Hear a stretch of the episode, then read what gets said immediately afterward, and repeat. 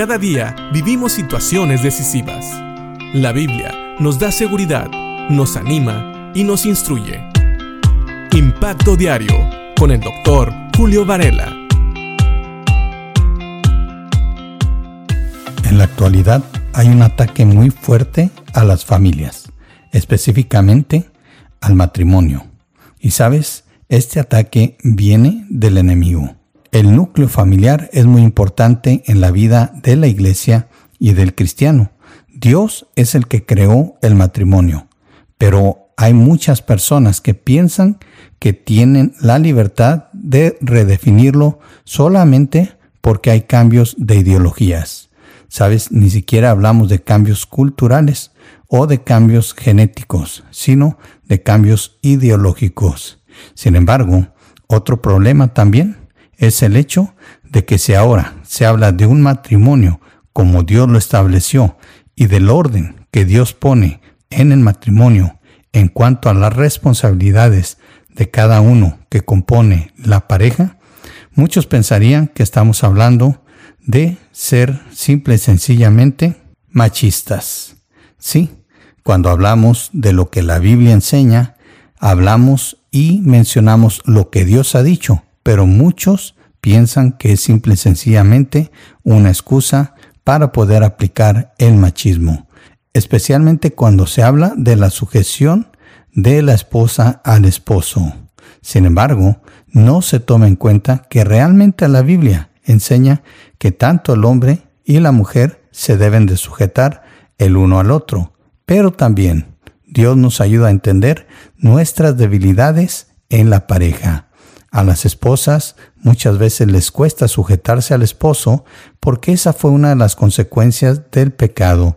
Dios le dice a Eva que le iba a costar, traduciéndolo de una manera, sujetarse a su marido. El deseo de la mujer sería para con el hombre. Y en Colosenses capítulo 3, en el versículo 18, Pablo, por esa misma razón, le dice a las esposas, esposas, sujétense cada una a su esposo como corresponde a quienes pertenecen al Señor. Si recuerdas todo el contexto de este capítulo, ha estado hablando del testimonio que nosotros como hijos de Dios debemos de dar. Y ahora aquí se va a dirigir a cada miembro de la familia y a algunas otras posiciones en la sociedad para darnos instrucciones de cómo podemos dar nuestro mejor testimonio. A las esposas les dice que deben de sujetarse a sus esposos y no lo dice como diciendo que ellas son inferiores, simple y sencillamente dice aquí cómo corresponde a quienes pertenecen al Señor. Esto es algo que una hija de Dios debe de hacer. Y sí, cuesta trabajo, porque algunos piensan que hablar de sujeción es hablar de perder la voluntad y la personalidad, pero esto no es así. La mujer es la ayuda idónea del varón, es igual que el varón delante de los ojos de Dios. Nuestro Señor Jesucristo pagó exactamente el mismo precio por un varón o una mujer. Así que no se trata de hacer menos a la mujer, sino simple y sencillamente de que ella realmente reconozca que es una ayuda idónea para el varón y que trate de ayudar a su marido y que ella y su marido juntos lleven un matrimonio que honra a Dios y guíen a sus hijos a conocer a Dios. El responsable en el hogar, delante de los ojos de Dios, es el varón, no la mujer.